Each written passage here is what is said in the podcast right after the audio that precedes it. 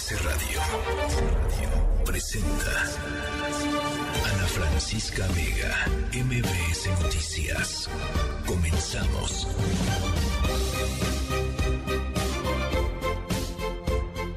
Cinco de la tarde en punto, ¿cómo están? Me da mucho gusto que me acompañen en esta tercera emisión de MBS Noticias. Yo soy Ana Francisca Vega, martes 29 de noviembre de 2022. Muchísima información eh, esta tarde la decisión de la Suprema Corte de Justicia sobre la presencia de Fuerzas Armadas en tareas de seguridad pública eh, en el país. Vamos a hablar sobre ello. Vamos a hablar sobre el caso de la Barbie.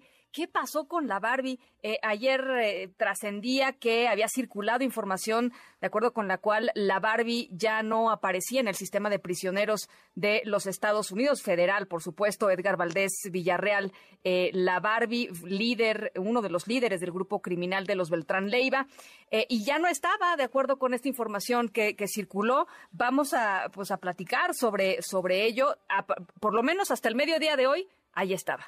Eh, así es que información errónea la que se difundió eh, ayer eh, por la tarde-noche y, y, vamos también a platicar sobre ello.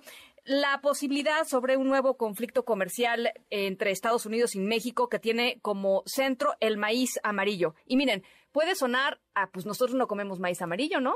este, comemos maíz blanco em, y los que comen maíz amarillo, pues son, se, usa para forraje. Puede sonar muy lejano, puede sonar muy abstracto, pero de concretarse esta eh, conflicto comercial, habría una presión brutal para un incremento y un incremento muy fuerte en el precio de la tortilla en nuestro país. Así es que es importante este tema, eh, sobre todo porque la posición del presidente López Obrador es de no ceder. Entonces, eh, pues, eh, y la posición de los Estados Unidos también. Entonces, vamos a estar platicando sobre ello. Cuatro meses del feminicidio ya de Luz Raquel Padilla allá en Guadalajara. Ella, ustedes recordarán, murió quemada tres días después de haber sido rociada con alcohol en un parque. Su familia sigue esperando justicia. Su hijo, que tiene autismo severo, está pues en la desatención total. ¿Se acuerdan que habían dicho que lo iban a atender, que lo iban a proteger, que no, que una víctima de una, pues una víctima de, de su mamá fue víctima de feminicidio, él también víctima. Bueno, pues él sigue esperando que lo atiendan cuatro meses después. Eh, Alfredo Tame, lo bueno, lo malo y lo feo de Qatar y Ricardo Zamora y su tecnología funcional el año, el año en tendencias tecnológicas. Saludo por lo pronto a Ciudad del Carmen, a Reynosa, Torreón, a Felipe Carrillo Puerto, a toda la gente que desde el Valle de México se conecta todas las tardes fielmente con nosotros a través del 102.5.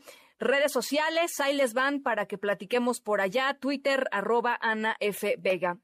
Instagram y Facebook, Ana Francisca Vega Oficial. Nuestro número de WhatsApp 55 43 77 1025. Y recuerden, siempre nos pueden escuchar a través de nuestra página web mbsnoticias.com. Arrancamos. MBS Noticias informa. Bueno, pues finalmente se tocó en la Suprema Corte de Justicia de la Nación el tema de la militarización eh, en el país eh, y ganó mayoría de ocho votos contra tres el acuerdo del Ejecutivo Federal que faculta a las Fuerzas Armadas para participar en tareas de seguridad. Eh, René Cruz, te saludo con, con gusto. ¿Cómo se, ¿Cómo se dio la sesión? Buenas tardes. Hola Ana, amigos del auditorio, muy buenas tardes. Pues así es, ya la Suprema Corte de Justicia de la Nación se dio luz verde a la participación de las Fuerzas Armadas en labores de seguridad pública. Eh, como bien comentaba Ana, por mayoría de ocho votos, el Pleno del Alto Tribunal declaró la validez de este acuerdo por el que se dispone de la Fuerza Armada permanente para llevar a cabo tareas de seguridad pública de manera extraordinaria, regulada, fiscalizada, subordinada y complementaria, publicado en el Diario Oficial de la Federación el pasado 11 de mayo del 2020. La ministra Margarita Ríos Farjat, quien tuvo a su cargo este proyecto de resolución, consideró infundada la controversia constitucional que interpuso la Cámara de Diputados, ya que el acuerdo se fundamenta en el artículo quinto transitorio del decreto de reforma constitucional en materia de Guardia Nacional que se aprobó en el 2019. En este contexto, Ana, el presidente de la Corte, Arturo Saldívar, pues dejó en claro que esta resolución no implica una autorización para la militarización de la seguridad pública. Escuchemos. No se está discutiendo aquí la permanencia de las Fuerzas Armadas en labores civiles, sino el camino para su salida. No estamos frente a un caso sobre militarización, estamos frente a un caso que exige verificar si el Ejecutivo ha cumplido con la ruta que el propio constituyente ha trazado a fin de terminar con la participación de las Fuerzas Armadas en tareas de seguridad pública. El hecho de que esta Suprema Corte valide la participación de las Fuerzas Armadas en tareas de seguridad, hasta en tanto otras instituciones de carácter civil como la Guardia Nacional concluyen su integración y adiestramiento, de ninguna manera significa que este tribunal esté autorizando la militarización de la seguridad pública. En contra de este proyecto, Ana, votaron solo los ministros eh, Luis María Aguilar Morales y Juan Luis González Alcántara Carranca. Este último destacó que el acuerdo presidencial no cumple con la condición de que la participación de las Fuerzas Armadas debe de ser extraordinaria y de ahí que se había propuesto pues declarar la invalidez. Ana, el reporte. Te lo agradezco mucho, René. Muy buenas tardes. Muy, muy buenas tardes. Y hasta, ya les decía, hasta el mediodía de hoy, Edgar Valdés Villarreal, alias La Barbie, líder, uno de los líderes del grupo criminal de los Beltrán Leiva en Guerrero y en Morelos, permanecía en custodia del gobierno de los Estados Unidos, de acuerdo con lo que informó el canciller Marcelo Ebrard. Hatsiri Magallanes, ¿cómo estás? Hola, ¿qué tal, Ana Francisca? Muy buena tarde. Pues sí, fíjate que al momento no hay confirmación por parte de las autoridades estadounidenses de que Edgar Valdés Villarreal la haya sido ya puesto en libertad, así lo confirmó el canciller Marcelo Ebrard entrevistado en Tijuana, precisamente donde fue a inaugurar una nueva oficina de pasaportes, el canciller fue cuestionado sobre la situación jurídica de Valdés Villarreal luego de que no apareció en el sistema penitenciario de Estados Unidos aún bajo custodia. Y bueno, en ese contexto el funcionario comentó que de acuerdo a la embajada norteamericana, pues bueno, Villarreal sigue bajo custodia, sin embargo expuso que desde el día de ayer ya el gobierno mexicano pues había solicitado información a las autoridades de aquel país. No obstante, señala que Relaciones Exteriores pues va a esperar que las autoridades estadounidenses ofrezcan mayor información justamente al respecto de su situación. Vamos a escuchar cómo lo dijo. Adelante. De la Barbie todavía no, no tengo confirmación de que haya sido puesto en libertad.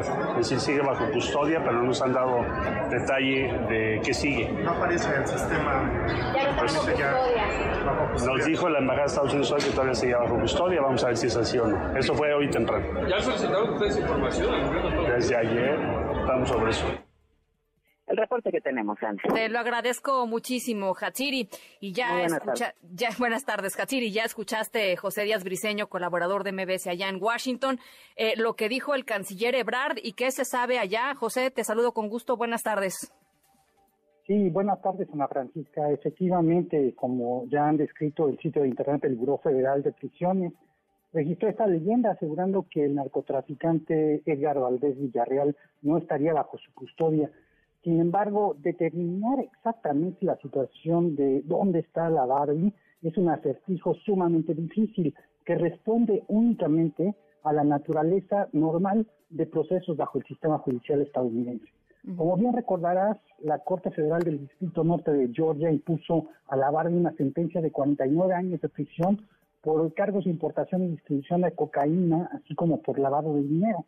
Oficialmente Valdés Villarreal estaba recluido en la cárcel de alta seguridad Coleman allá en Florida y solo saldría libre hasta 2056. Identificar exactamente la situación de Valdés Villarreal es entrar a un terreno realmente de especulación. Las Cortes Federales de Estados Unidos tienen procesos bien definidos para mantener este sigilo en diversos procesos criminales frecuentemente en colaboración con el Departamento de Justicia. Y hace unos minutos yo pude eh, hablar con una vocera del eh, Buró Federal de Prisiones, eh, quien me aseguró, me confirmó exactamente lo que aparece en el sitio de Internet, que en este momento el señor Valdés Villarreal no está bajo su custodia, pero también explicó que existen diversas razones por las que podría justamente no estar bajo el control de, Buró Federal de, de eh, Prisiones, incluyendo situaciones como chequeos médicos, citas en las cortes, u otras razones no especificadas y que por razones de privacidad el Buró de Prisiones no hace público. Es decir, en estos momentos, en la situación eh, de, la, de, la Barbie, del narcotraficante nacido en Estados Unidos, eh, sigue siendo, está bajo el control eh, de las autoridades estadounidenses no se podría especular más allá de lo que conocemos en estos momentos.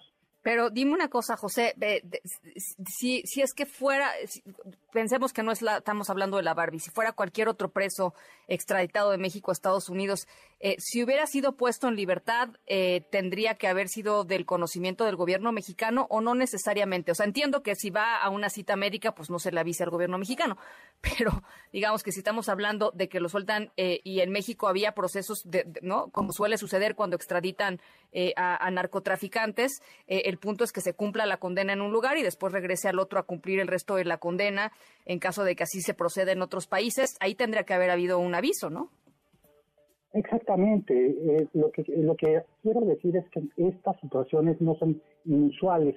El que aparezcan y desaparezcan los nombres en el sitio de internet del Buró Federal de Prisiones es algo común. Ya, en eh, situaciones previas ocurrido, pero como bien dices, si hubiera un proceso pendiente que cumplía en México y México habría acordado esto al momento de hacer la extradición, tendría que ser notificado. Hay que decir también que aquí en Estados Unidos la Barbie enfrenta otros procesos en la Corte Federal de Luisiana y en una Corte Federal de Texas, por lo que también estaría, entre comillas, pues, pendiente saber qué pasaría en esos procesos. Bueno, por supuesto, eh, en cuanto sepamos algo, nos estaremos comunicando. Te agradezco mucho por lo pronto este reporte, José. Gracias a ti, Ana Francisca. Un abrazo. Bueno, y en la línea telefónica Alejandro Jope, analista en temas de seguridad. Alejandro, tu lectura de lo que sucedió con este tema de la Barbie. Eh, buenas tardes, Francisca, buenas tardes, auditorio. Pues mira, sigue siendo confuso la, situación. Eh, el canciller pues, señaló que, en, eh, que las autoridades estadounidenses no confirman que sigue estando bajo su custodia. Eh, en dónde y bajo qué circunstancias no lo sabemos todavía. Eh, es posible que se encuentre de como, como mencionó el señor, puede estar en una cita médica, puede estar en una situación, puede estar en una cita con un tribunal, puede estar con sus abogados, o sea, hay varias circunstancias distintas a su liberación que pudieran explicar esta, esta aparente baja del sistema, ¿no? Eh, yo creo que yo creo que aquí habría que hacer algunas preguntas, ¿no? Eh, uno es y con qué carácter qué carácter tiene tiene actualmente la Barbie, es decir, eh, sigue siendo un recluso o está en la calidad de, testigo o hay, hay algún arreglo que nos convierte en testigo protegido, testigo colaborador para diversos juicios que pudieran que pudieran presentarse. Eh, el García Lunes es uno de ellos, pero no el único. Eh, Segundo, eh, ¿en qué medida hay un proceso, hay procesos abiertos en contra de la Barbie en México, pendientes? Eso no lo sabemos tampoco. Sí. Em, suponemos que, sí, que, han de existir, que han de eh, haber eh, todavía eh, carpet, no necesariamente todavía eran, eran evaluaciones previas, supone, supone que supone que todavía hay algunas algunas vivas eh, pero pero no también tenemos incertidumbre en torno a su situación legal en México. Claro, ahora te, voy a interrumpir un segundo, Alejandro. Eh, el, canciller Ebrard hoy podría haber despejado esa, esa duda particular, ¿no? Este, y no lo hizo. Este, y no, quiero, digamos, no quiero especular de más, pues, pero si no lo hizo, este, pues me, me, suena extraño. Eh, este. Es correcto, o sea, digo, yo, yo creo que, porque habitualmente cuando surge una cosa de estas, una de las primeras medidas es consultar a la Fiscalía General de la República, que es la que lleva la, relación con las autoridades judiciales de Estados Unidos, eh, para ver cuál es la situación legal de, la, de esta persona. Así es. Em, y, sí, en efecto, no, no dijo nada al respecto. De hecho, hay un silencio eh, eh, ensordecedor de la propia Fiscalía. ¿no?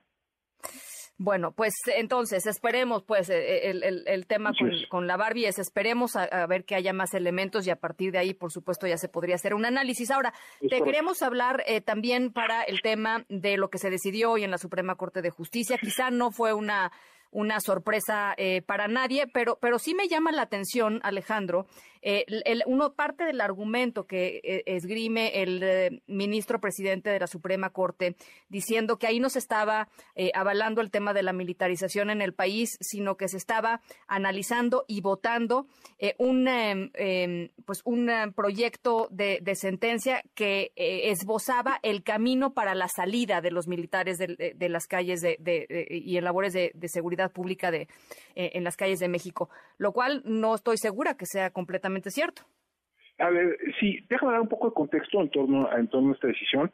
Eh, lo que se estaba lo que se estaba decidiendo es una controversia constitucional iniciada por la Cámara de Diputados, por la entonces presidenta de la Cámara de Diputados, Laura Rojas, 2020, en contra de un acuerdo presidencial que regulaba, que buscaba regular lo eh, contenido en el ya famoso y traído artículo quinto transitorio de la reforma constitucional de 2009, 19 que creó a la Guardia Nacional.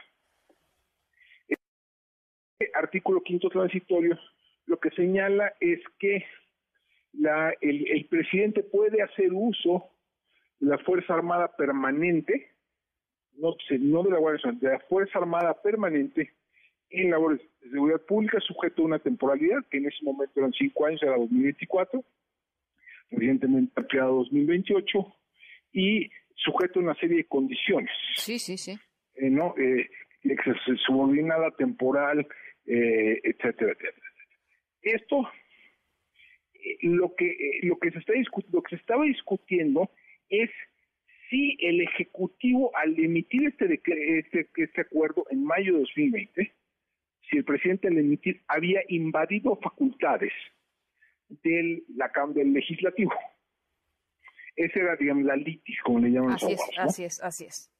Eso es lo que se estaba, no se estaba discutiendo si los militares pueden o no participar en, tareas de seguridad pública, sino lo que se estaba discutiendo es quién debe regular esa participación.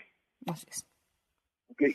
Y, lo que lo que falla la corte y habrá que ver digamos ya ya que el, la sentencia tiene y el engrose etcétera cuáles son los alcances de esto eh, lo que falla es que el, Ejecutivo no invadió facultades.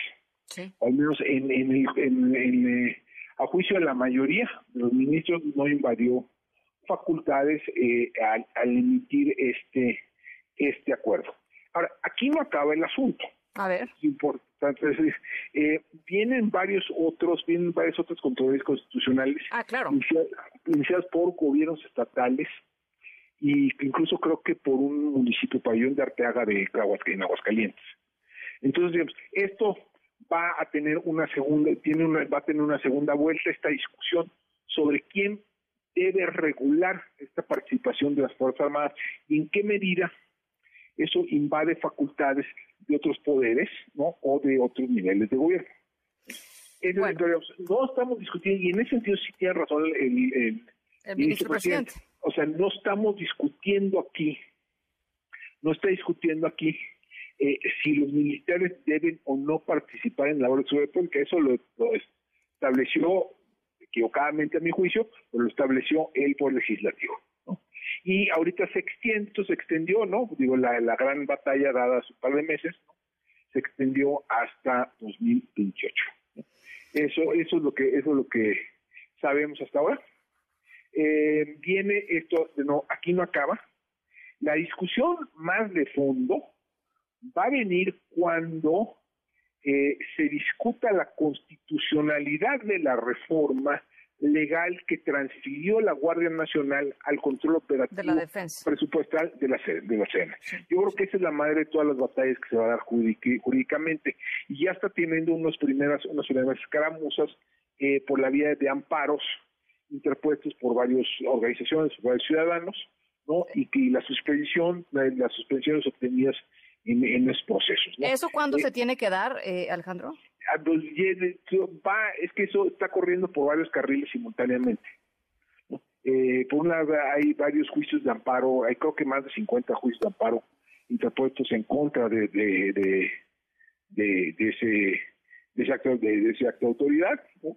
Eh, hay además, eh, vienen también varias acciones de inconstitucionalidad eh, iniciadas por legisladores, por partidos políticos, por... Eh, la oposición. Esto, todavía tenemos para dos años, ¿eh?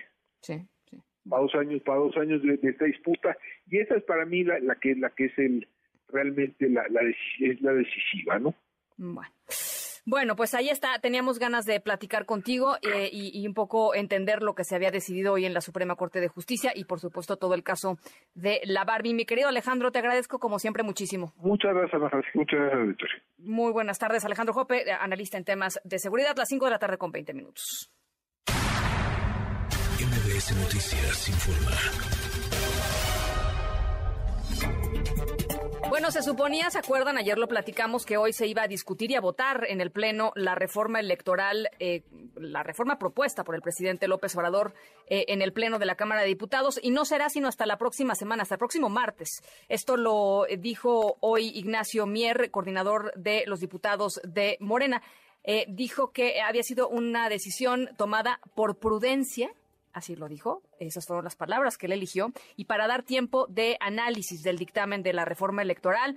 Eh, entonces se va hasta la semana que entra. Hay eh, pues varias hipótesis de qué fue lo que sucedió. Una de ellas es que no nada más no estarían seguros, por supuesto, los votos de la oposición em, eh, para esta reforma constitucional, sino que incluso algunos eh, eh, votos del propio Partido del Trabajo y del Partido Verde, los dos pues aliados de Morena en el Congreso, podrían haber estado en duda y que eso hizo que pues esto Ignacio Mier tomara la decisión eh, de aplazar una semana estas votaciones. Es, por supuesto, una, eh, una hipótesis de las varias que hay por ahí eh, flotando en el ambiente. Mi querida Angélica Melín, te saludo con mucho gusto. ¿Cómo estás? Buenas tardes.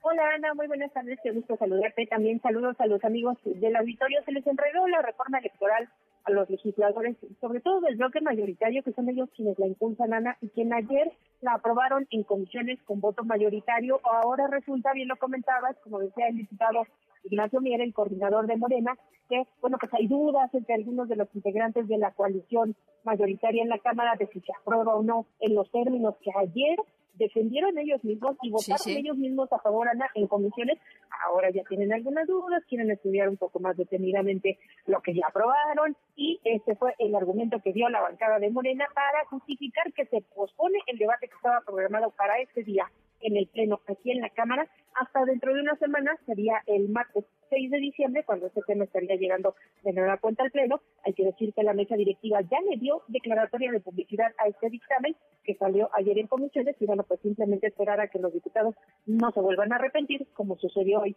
de llevar el debate al Pleno a sabiendas de que eh, cuando esté en el salón de sesiones este tema, pues el Morena y sus aliados van a perder la votación porque no van a alcanzar, Ana, la mayoría calificada para aprobar reformas constitucionales. ¿Quién, quién fue el que promovió que se pusiera ese tema, que se le metiera hielo y lo mandaran una semana a la congeladora, dijeron los diputados eh, del Partido del Trabajo y del Partido Verde, a quienes se les señaló de estar pues, inconformes con algunos de los planteamientos del Ejecutivo Federal, sobre todo con financiamiento a partidos y recortes al número de los legisladores federales, bueno, pues fueron los propios petistas y diputados del Verde los que dijeron, nosotros no fuimos. Vamos a escuchar lo que dijo el coordinador del Verde, es el diputado Carlos Fuente.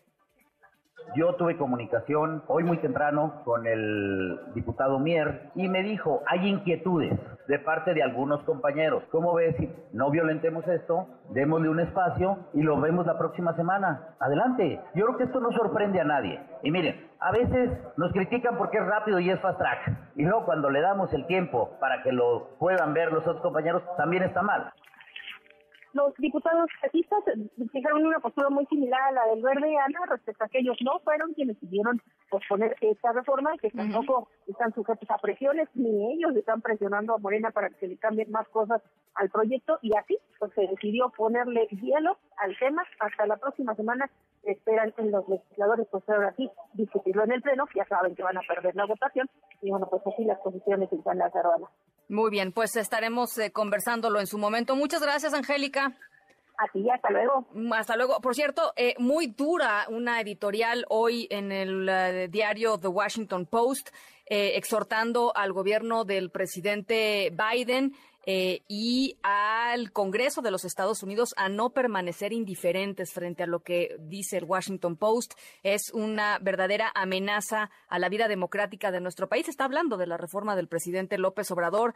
Dice que ningún interés de Estados Unidos en México es tan importante como para garantizar eh, que se proteja el avance democrático en nuestro país. Dice también que la cumbre que se viene en enero próximo de los tres países, la cumbre del TEMEC de América del Norte, es una oportunidad para que el presidente Biden transmita el mensaje al presidente Andrés Manuel López Obrador personal e inequívocamente. Así cierra su editorial eh, el Washington Post, pues eh, sobra decir, uno de los diarios pues, más influyentes, no nada más de los Estados Unidos, sino del mundo. Bueno, hablando sobre las distintas posiciones de la reforma electoral, eh, Rubén Moreira, el coordinador del PRI, habló sobre la reforma electoral con mi compañero Manuel López San Martín aquí en la segunda. Esto es parte de lo que dijo el diputado Moreira de que nos mantenemos en nuestra postura con la reforma electoral, en la negativa, básicamente por cuatro razones.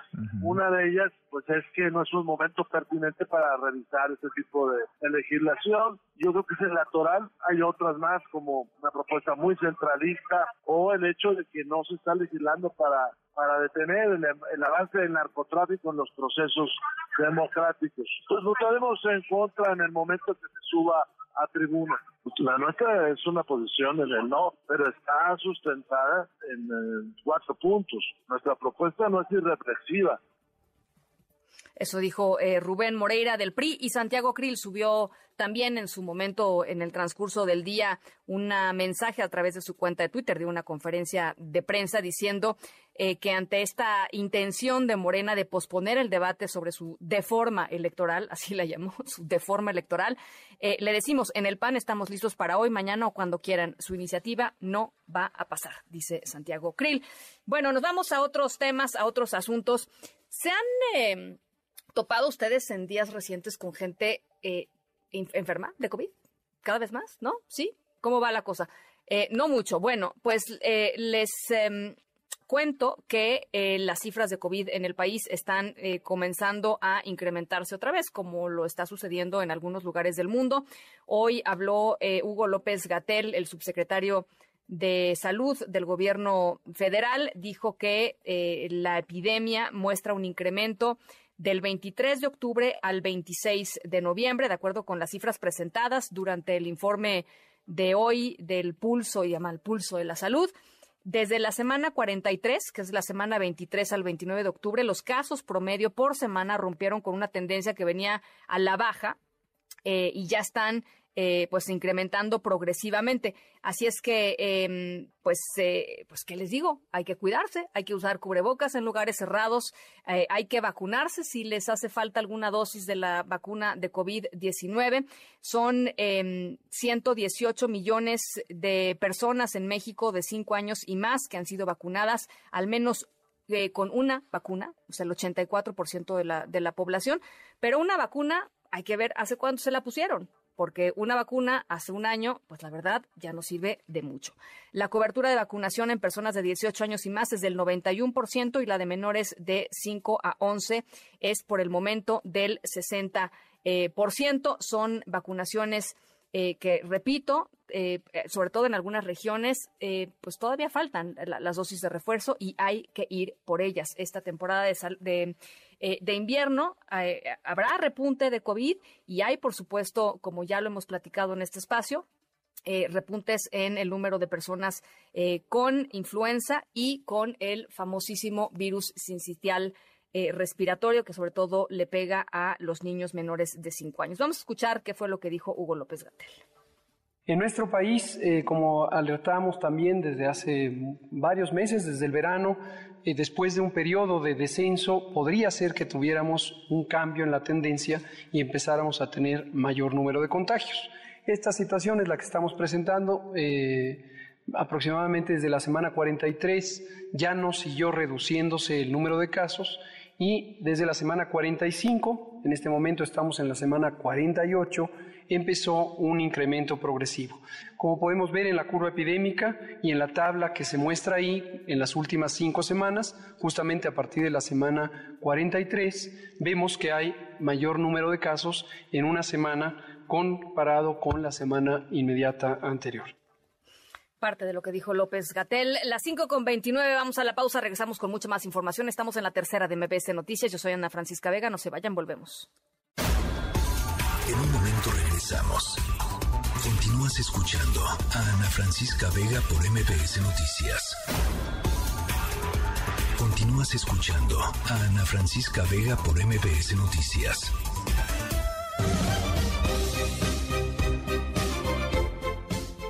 5 de la tarde con 31 minutos. Desde hace algunas semanas la situación de los migrantes venezolanos en la frontera de México con Estados Unidos se ha agravado y se ha agravado eh, importantemente desde que el, gobierno de los Estados Unidos decidió que iba a cambiar la política y que de ahora en adelante los migrantes venezolanos que llegaran a los Estados Unidos y pusieran un pie, o sea, cruzaran la frontera, la línea fronteriza entre México y Estados Unidos, ya no iban a poder pedir refugio en los Estados Unidos, sino que iban a ser inmediatamente devueltos a México. Eh, ¿Por qué?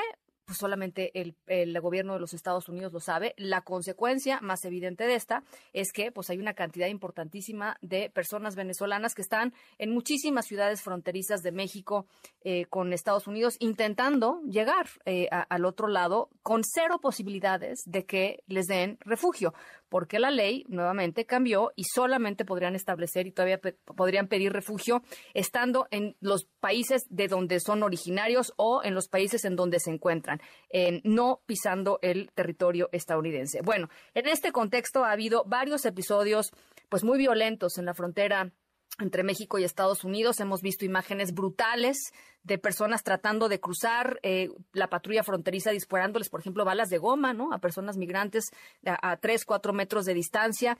Eh, una verdadera barbaridad. Eh, y ahora sucedió que unos 400 eh, migrantes venezolanos fueron desalojados de un campamento que habían instalado al borde del río Bravo en Ciudad Juárez. decenas de policías antimotines y miembros de la Guardia Nacional participaron en este operativo para moverlos de, pues esto, de, de, de la, de la línea fronteriza del de, borde del río Bravo, forcejearon por momentos con las personas migrantes, en fin, la situación complicadísima por allá. Armando Corrales, te saludo con gusto. ¿Cómo están las cosas? Platícanos, muy buenas tardes. ¿Qué tal, Ana Francisca? Buenas tardes. Este, bueno, pues sí ha sido una situación muy complicada este, para los migrantes, pero las cosas se les han puesto en bandeja de plata. Te, te platico. El gobierno municipal ha destinado hasta el momento este, diversos albergues para que ellos se mantengan resguardados. El gobierno de México no es un gobierno que, quiera sacar a los migrantes, de hecho eh, eh, respalda el, derecho a la migración. Entonces, en, tras, en, esta política, bueno, pues a, el gobierno municipal ha dispuesto varios albergues, pero son los migrantes quienes no quieren, porque hay un problema de desinformación. Pero te platico exactamente lo que sucedió. Durante el pasado fin de semana se llevó a cabo un operativo por parte, un operativo de desalojo de migrantes, de los migrantes venezolanos eh, que han acampado a la orilla del río Bravo, tras una solicitud realizada por la Comisión Internacional de Límites y Aguas al gobierno municipal de Ciudad Juárez sobre los riesgos que los migrantes se enfrentaban al apostarse en el cauce del río Bravo. Héctor Ortiz Orpinel, secretario del Ayuntamiento del Gobierno de Ciudad Juárez, informó que se realizó un dictamen por parte de Protección Civil, tanto estatal como municipal, que confirma el alto riesgo de ahogamiento eh, por la cercanía del río, así como por incendio, por el elevado número de carpas y casas de campaña que están contiguas, las cuales algunas ya tenían generadores de luz que funcionan con combustible y, pro, y procuraban mitigar el frío también con fogatas. Aquí en Ciudad Juárez las temperaturas se han, se han, han disminuido este, severamente y bueno, pues solo así se mitigaban el frío. Y bueno, pues el día domingo se entabló un diálogo con los migrantes donde se les expuso, se les expuso estos temas y estas preocupaciones, se les ofrecieron los espacios en los distintos albergues que se han destinado para ellos en diferentes puntos de la ciudad y aunque la gran mayoría aceptó ser trasladados, unos cuantos prefirieron hacer caso omiso y permanecer en el lugar. Sin embargo, se determinó que lo mejor sería que se removieran las carpas para proteger la integridad de todos los migrantes entre los cuales se encontraban menores de edad. De aquí que se dio esta eh, intervención por parte de la, Secretaría, de la Secretaría de Seguridad Pública Municipal, la Secretaría de Seguridad Pública del Estado y la Guardia Nacional, quienes apoyaron para contención en caso de que se dieran algún altercado, lo que no se dio más que al inicio de la remoción de las carpas, donde bueno pues los migrantes se mostraron molestos, por lo que se les dio la oportunidad de sacar sus objetos personales. Así lo informó Ortiz Orpinel.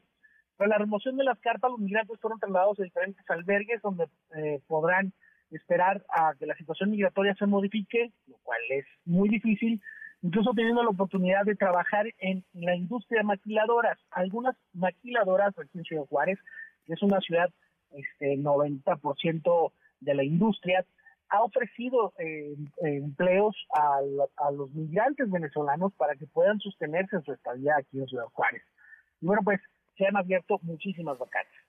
En este operativo estuvo, estuvo coordinado por Protección Civil del Estado, eh, Protección Civil del Municipio, el Instituto Nacional de Migración, la Comisión Nacional de Derechos Humanos, la Comisión Estatal de Derechos Humanos y la Dirección de Derechos Humanos del municipio de Ciudad Juárez, bueno, pues también la, y también la Procuraduría de la Defensa del Menor. Eh, Santiago González Reyes, director de Derechos Humanos del municipio, aseguró que esta reubicación de los migrantes no transgrede a los derechos humanos, sino que su permanencia en este lugar, en el cauce del río, era un atentado contra los derechos humanos una vez que pone en riesgo el derecho humano primordial, que es el derecho a la vida y a la salud. Pero vamos a escuchar lo que dijo específicamente Héctor Ortiz Pinel, el secretario del Ayuntamiento. Adelante. Se empezó un diálogo con todos y cada una de las personas que estaban asentadas a la orilla del río Bravo. Tratamos de explicarles la situación de lo que se estaban exponiendo.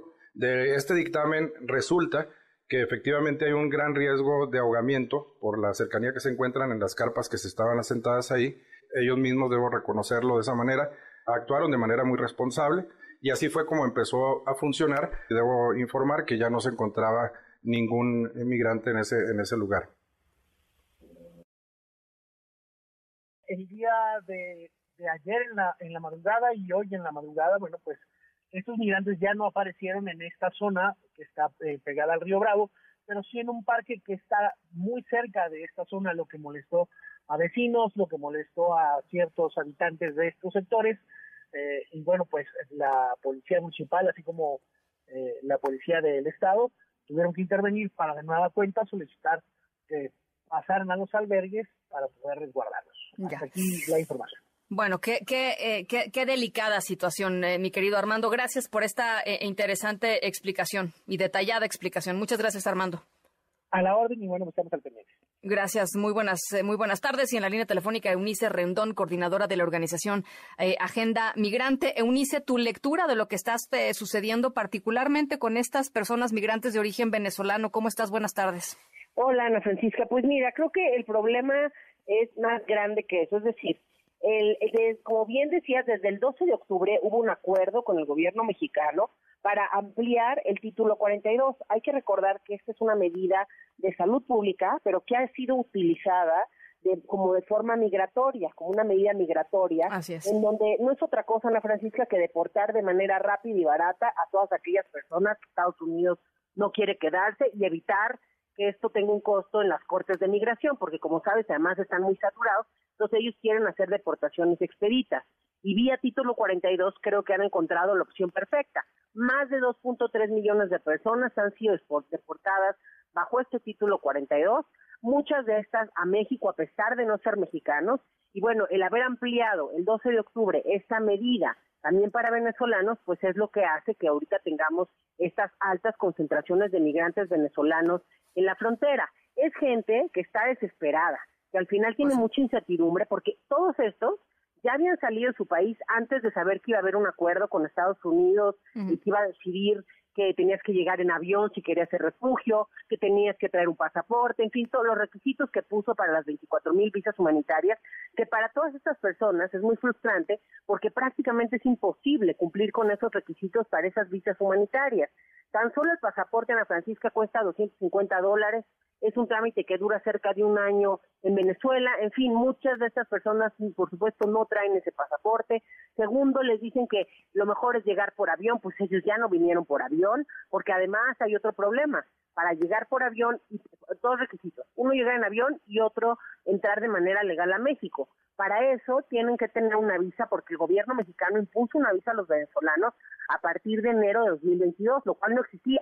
Entonces impuso esta visa y para obtener esta visa tienes que probar tener ingresos muy por arriba de los salarios en Venezuela, es decir, como 700 dólares al mes y una cuenta de banco con más de 2.500 dólares. En fin, otra vez se vuelve imposible. Esa es la razón por la que la gente en vez de avión empezó a venir por tierra.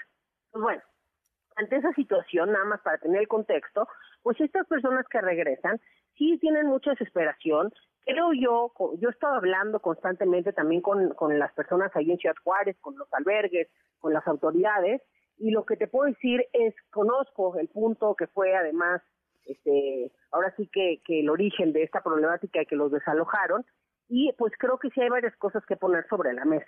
Primero, la gran cantidad de personas que han regresado. Bajo este título, entre 100 y 200 personas diarias han sido regresadas a este punto fronterizo con Juárez. Entonces, pues eso no es ordenado ni seguro, ¿no? Como mandatan los principios internacionales. Segundo, muchas de estas personas, como tienen mucha incertidumbre, ellos creen que estando en estos campamentos más visibles y, eh, y en esta zona, pues generan mayor presión hacia Estados Unidos, ¿no? Para que cambie la política, para que vuelva a analizar sus casos, para que les permita siquiera revisar sus casos, porque puede que en estas personas haya gente que tiene un caso de asilo o de refugio, pero ni siquiera se les dio la oportunidad de presentarlos, los regresaron en masa bajo este título 42.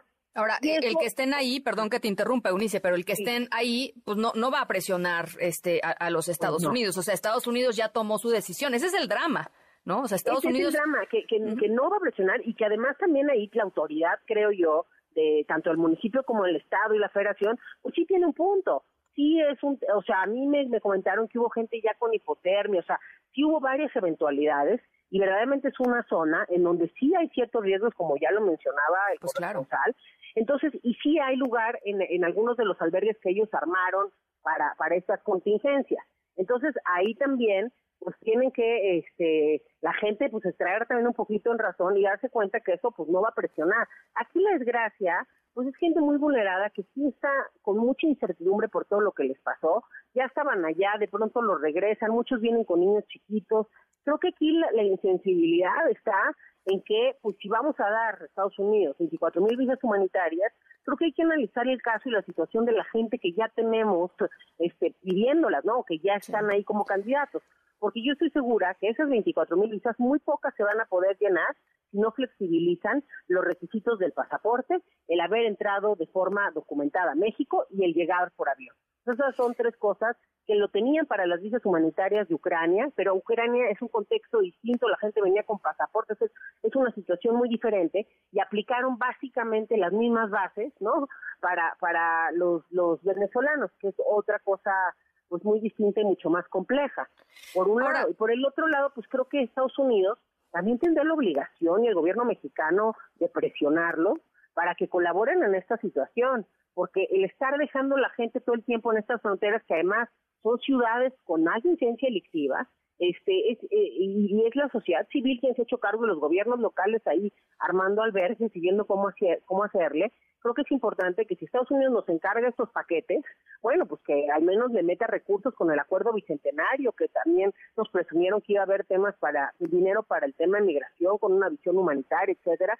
Bueno, pues que se armen eh, este paquetes de recursos para que entonces sí la sociedad civil y las autoridades locales en la frontera verdaderamente puedan eh, enfrentar este este reto que es absorber a todas estas personas que son unidades familiares, eso hay que decirlo, porque todo el tema de niñez migrantes tiene que tener un tratamiento también distinto. Y bueno, este, entiendo que a muchos de ellos ya se les convenció a ir a los albergues, otros siguen ahí no queriendo seguir, pero al final, pues este es un ejemplo de muchas otras eventualidades que pueden seguir pasando si sigue este desorden. A ver, yo, yo lo que quisiera saber, Eunice, rápidamente, este, es ¿qué, ¿qué, va a pasar con estos migrantes? No van a entrar a Estados Unidos, no pueden entrar eh, por esta vía a los Estados Unidos. ¿Cuánto tiempo eh, van a estar en nuestro país? Es decir, no porque no, no porque no quiera que estén, ¿no? Eh, el, punto es cuánto tiempo van a estar en esta vulnerabilidad y en esta este, indefensión tan, tremenda que significa la situación en la que están. Bueno, de hecho, al momento que los regrese a Estados Unidos, el título 42 ya es una deportación expedita y no, no les abre ninguna oportunidad de nada. ya Estados Unidos no, no quiere que...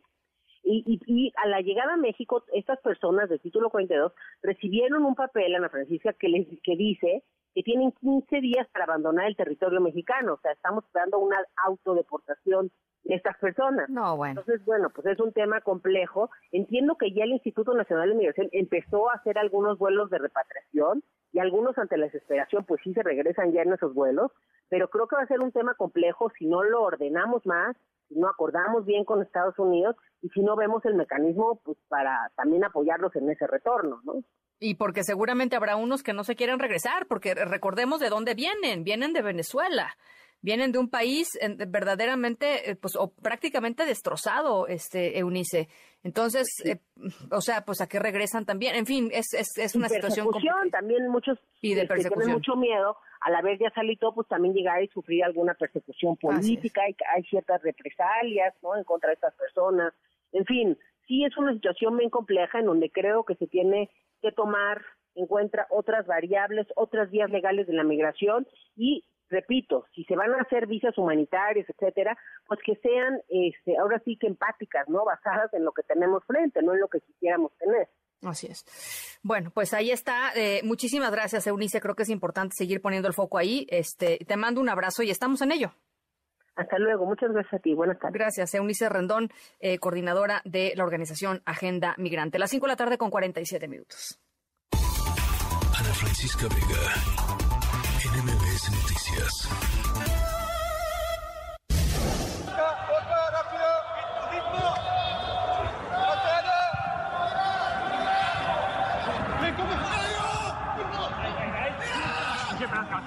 Bueno, ahora que estamos en futbolados, o cómo se, cómo se dirá, sí, en futbolados, ¿no? Supongo. Bueno, en futbolados, em, con el tema del Mundial de Qatar, eh, nos vamos a una cancha de fútbol, pero no es una cancha cualquiera, es una cancha en donde sucederá algo muy importante, eh, algo que tiene que ver con un antes y un después. Em, es una cancha en donde algo va a, verse eh, distinto eh, y la verdad nos da mucho gusto que así sea, muchísimo gusto que así sea. en un momentito más les voy a ir platicando cómo se va ah, construyendo esta historia sonora que tiene que ver con eh, la lucha de, literalmente, eh, de generaciones y generaciones de personas para hoy poderles platicar yo algo que va a suceder en los próximos días y que de verdad nos llena de gusto. ¿Por qué? Pues porque es lo justo, porque es lo que se debe hacer. Bueno, eh, al ratito les, les voy contando de qué se trata. Por lo pronto, nos vamos a la cancha de fútbol. Las 5 con 49, vamos a la pausa. Y regresamos con lo bueno, lo malo y lo feo. Ya me estoy poniendo nerviosa de mañana, oigan. este, sus, sus em, pronósticos, quiero que me los envíen 55 43 77 105. Acá ya veo a la gente sudando, ¿no? Este, pues ya que les digo, mándenme sus pronósticos. Pongámonos nerviosos juntos. Al ratito vamos a platicarlo ahorita, terminando el corte, vamos a platicarlo con mi querido Alfredo Tame. Eh, estamos en la tercera de MBS Noticias. Yo soy Ana Francisca Vega. No se vayan, volvemos con mucho más.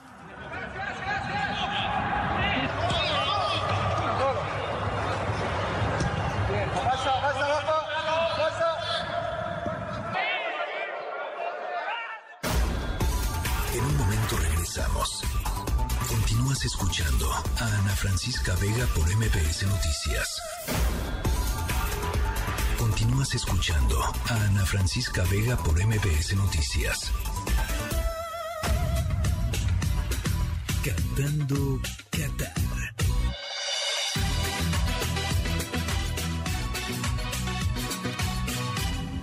Más allá del Mundial.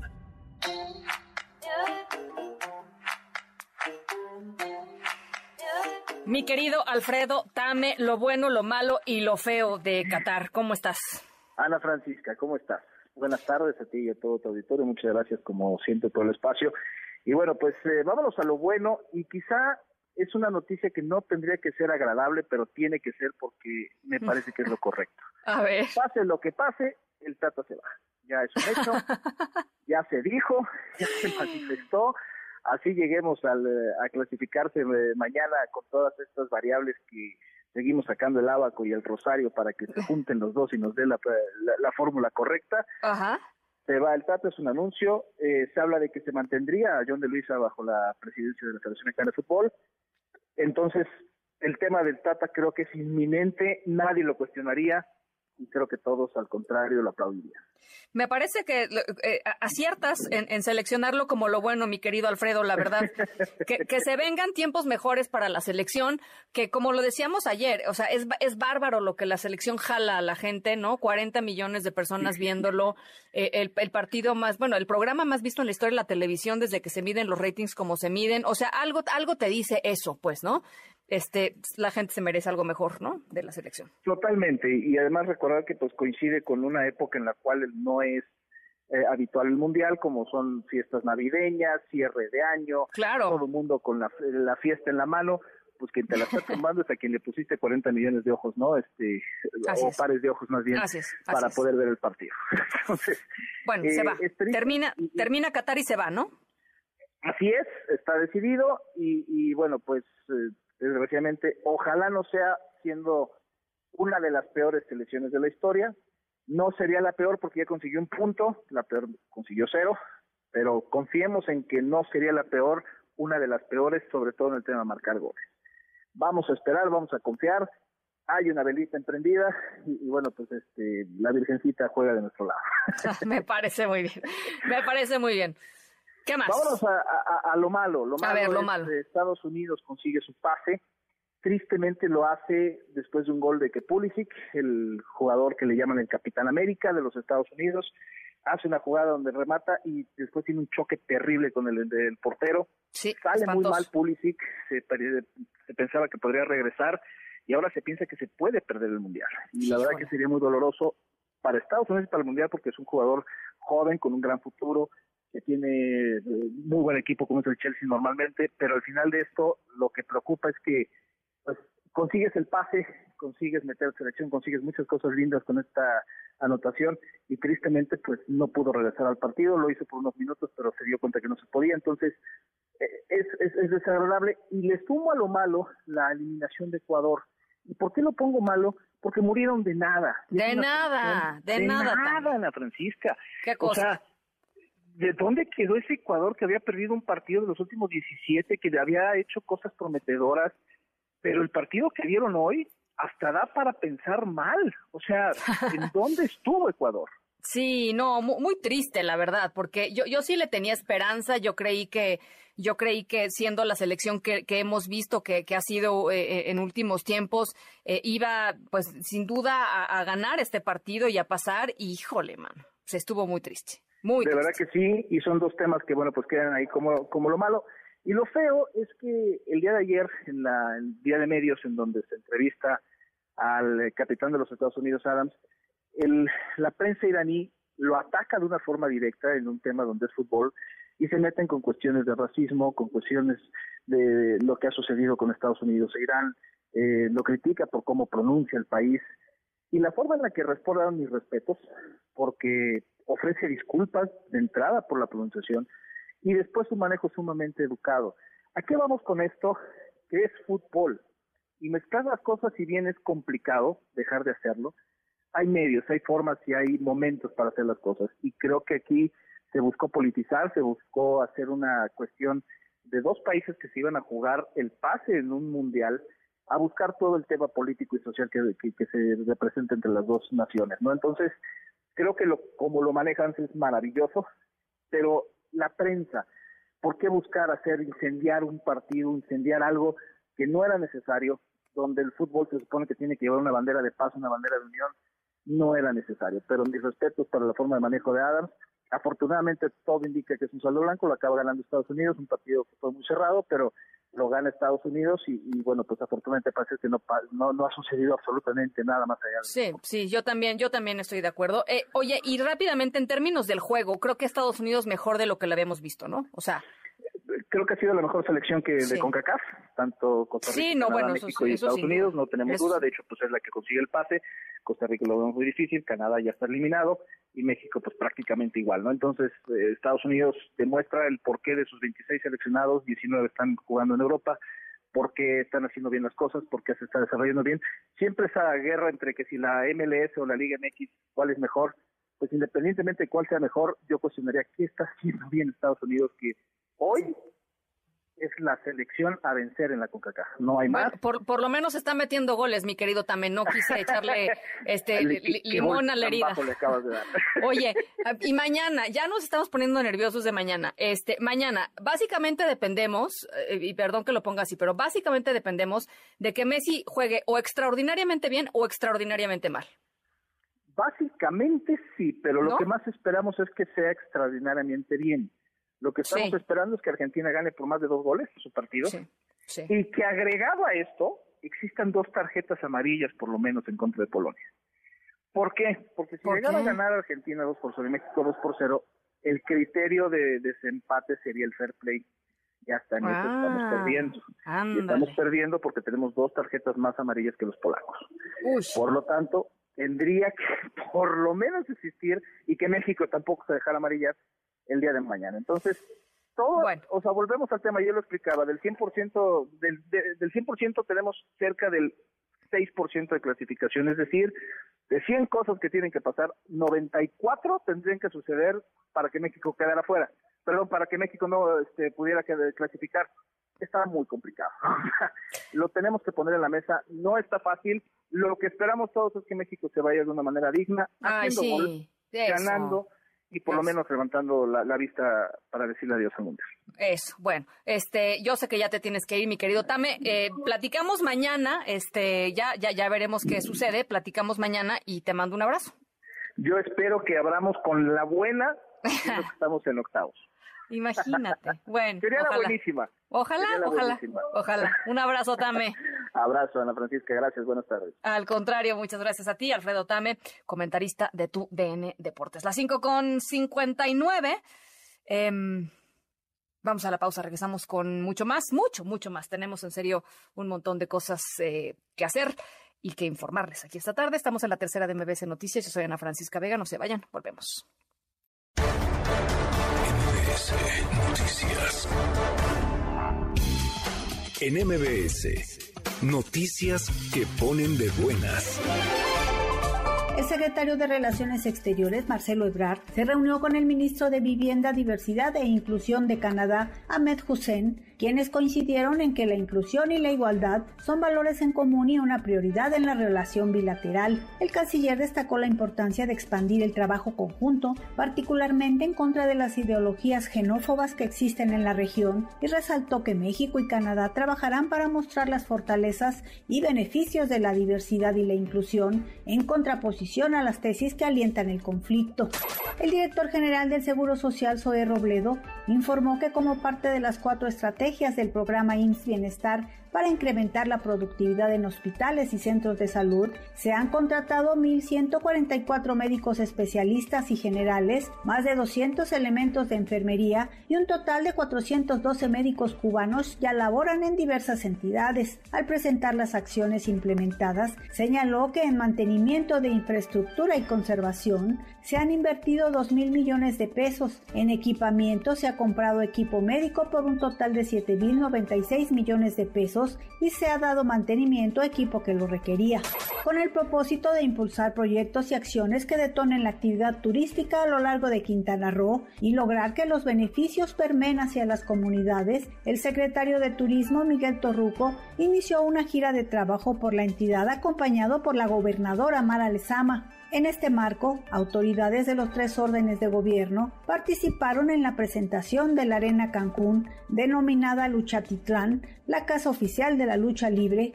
que a partir de marzo de 2023 será escenario para los aficionados de este deporte proveniente de otras latitudes que siempre están ávidos de nuevas experiencias. En MBS Noticias que ponen de buenas. En un momento regresamos. Continúas escuchando a Ana Francisca Vega por MBS Noticias.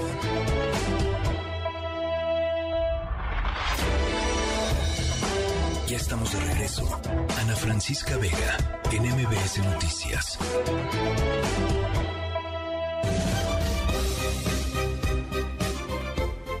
Seis de la tarde con cinco minutos. Eh, estamos ya a cuatro meses del feminicidio de Luz Raquel Padilla. Ella murió, ustedes recordarán este caso Em, murió quemada tres días después de haber sido rociada con alcohol en un parque de la colonia Arcos de Zapopan, allá en Jalisco. Su familia sigue en espera de justicia y de que se esclarezca qué fue lo que pasó e, ese 16 de julio. Luis, eh, eh, Luz Raquel, ustedes también lo recordarán, eh, se dedicaba completamente a Bruno, a su, a su niño de 11 años que tiene un diagnóstico de autismo severo y está, por supuesto, eh, pues en el fondo la preocupación por los cuidados que requiere Bruno y que además les fueron prometidos eh, a la familia de Luz Raquel después de, de, su asesinato. En la línea telefónica está su hermana, Luz Aurora Padilla. Te agradezco, eh, como siempre, Luz Aurora, por platicar con nosotros. ¿Cómo estás? Buenas tardes.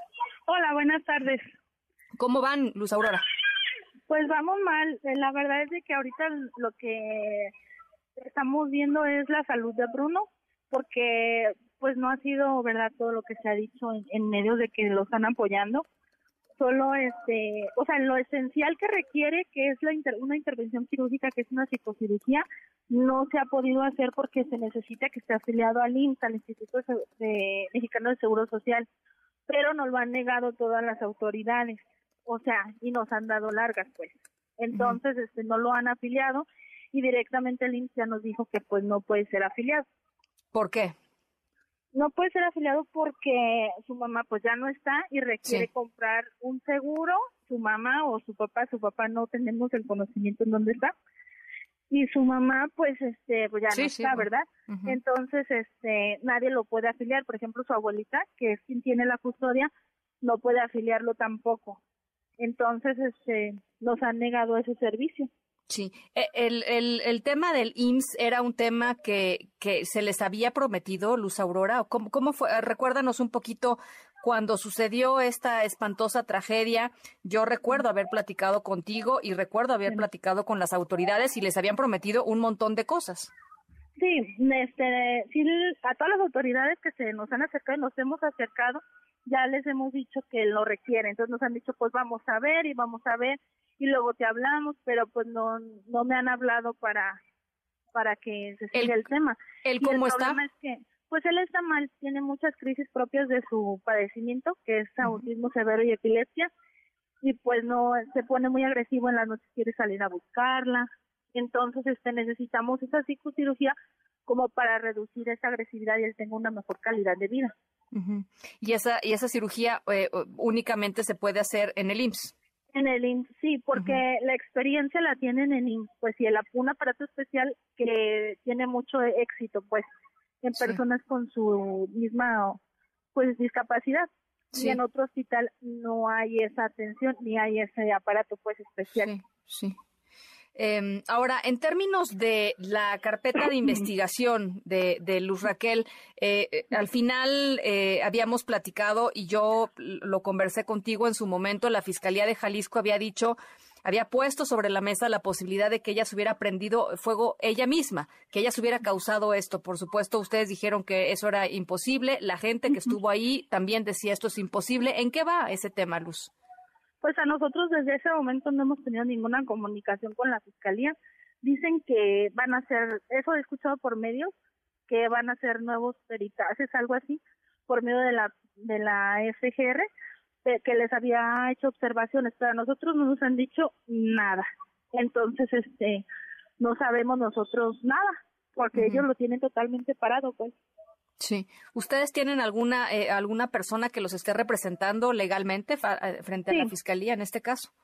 ¿Tampoco le dice nada a esta persona? No, tampoco han tenido comunicación directa con ella ni con nadie de, nuestra familia. Entonces, este, pues se ve luego luego los intereses de, de las autoridades, pues que salieron a decir su teatro y ya después mejor se escondieron porque pues esa es la realidad, es un teatro. Fue un feminicidio lo de mi hermana, no un autoataque. La persona que estaba detenida eh, en, eh, con relación, el vecino, digamos, que estaba detenido con relación a, esto, ¿qué está pasando con él?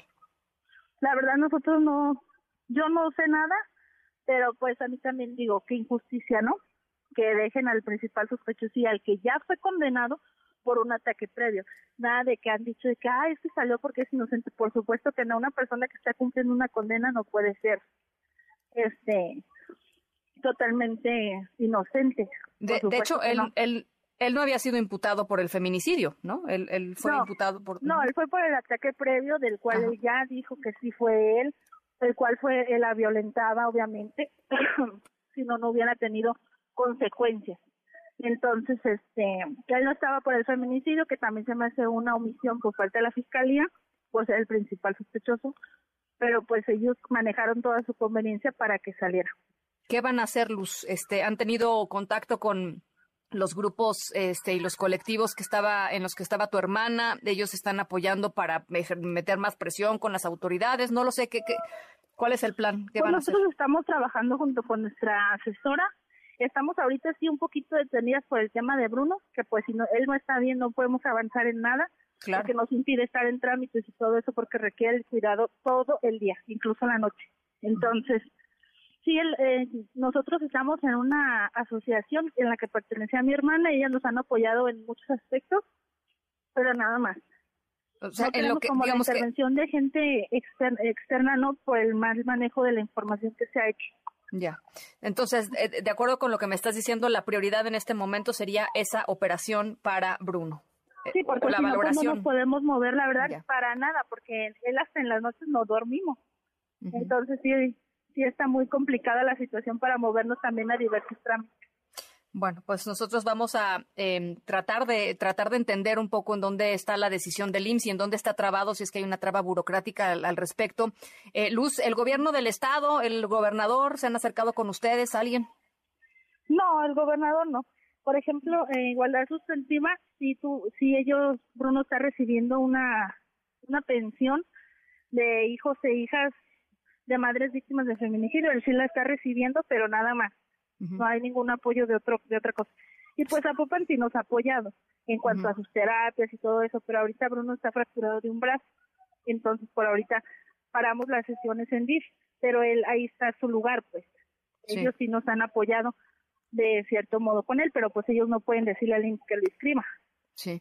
Sí, o sea, médicamente necesita algo que no está recibiendo, no lo está recibiendo del, del INSABI, que sería la otra opción, ¿no? El Instituto de Salud para pues el Bienestar. Sí, pero su doctor se ha dicho que pues no, no es muy recomendable el hospital civil por esta cuestión de, de que no hay experiencia, pues, ni uh -huh. personal muy capacitado en, en ese tema de, de esa psicocirugía.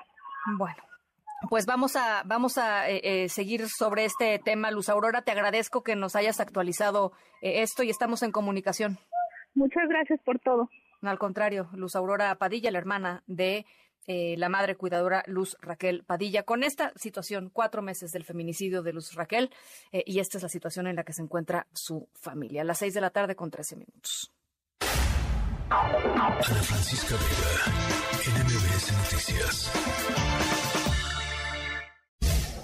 Las mujeres catarí menores a 30 años tienen prohibido alquilar una habitación de hotel si no se encuentran con un familiar varón. Además, tienen prohibido asistir a determinados eventos y a lugares en donde se sirva alcohol. Fíjense, incluso las mujeres catarí no pueden revisarse médicamente, o sea, un examen ginecológico, eh, porque están embarazadas o tal vez un aborto no pueden ser revisadas por un médico sin previa autorización por parte de su esposo o en este caso su tutor. Una mujer es considerada desobediente si no obtiene este permiso para trabajar, para ir al médico o para cualquier cosa referente a los niños. Y lo curioso, lo irónico de todo esto es que, por ejemplo, un hombre puede casarse hasta con cuatro mujeres sin necesidad de un tutor y sin ni siquiera necesitar la aprobación de su esposa o esposa. Bueno, si ahora que andamos en el Mundial de Qatar hemos conocido eh, pues mucho más de cerca cerca la situación tremenda, espantosa eh, en la que están viviendo las mujeres en ese, en ese país. Están sometidas todavía en pleno siglo XXI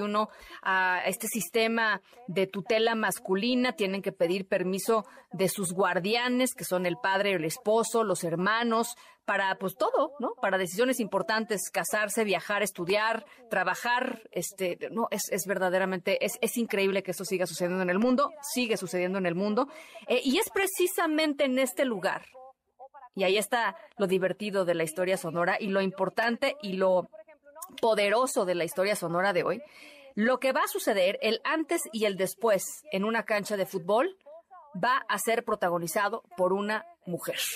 Eh, y eso va a suceder en Qatar. Las seis con quince, vamos a la pausa, regresamos con esto y mucho más. El resumen con lo más importante esta tarde. Estamos en la tercera de MBS Noticias. Yo soy Ana Francisca Vega, no se vayan, volvemos. No pueden revisarse médicamente, o sea, un examen ginecológico, eh, porque están embarazadas o tal vez un aborto.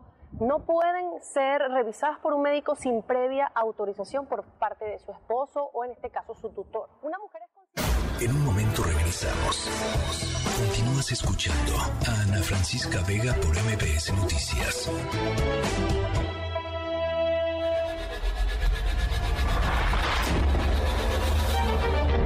MBS Radio presenta Ana Francisca Vega en MBS Noticias. Continuamos. 6 de la tarde con 20 minutos. Gracias por seguir con nosotros en esta tercera emisión de MBS Noticias. Yo soy Ana Francisca Vega. Hoy martes 29 de noviembre del 2022 va nuestro número de WhatsApp 5543771025.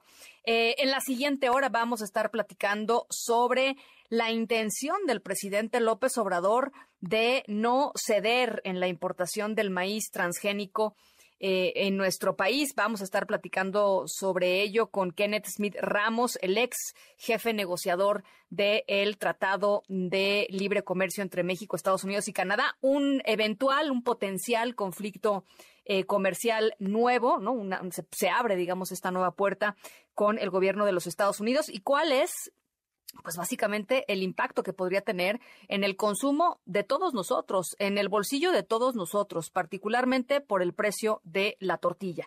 Y además, Ricardo Zamora y su tecnología funcional, lo mejor del año. Por lo pronto, las 3 de las 6. MBS Noticias informa. Buenas noticias desde el Congreso de la Ciudad de México. Se agregó una fracción a un artículo de la ley de acceso de a las mujeres eh, a una vida libre de violencia aquí en la Ciudad de México para reconocer y visibilizar la que se llama violencia vicaria. Esta violencia tiene que ver con eh, dañar a la mujer a través de sus seres queridos, particularmente a sus hijas o a sus hijos, es decir, ponerlos en contra de la mujer, un término pues no muy común, pero sí muy frecuente, desafortunadamente. Adrián Jiménez, buenas tardes.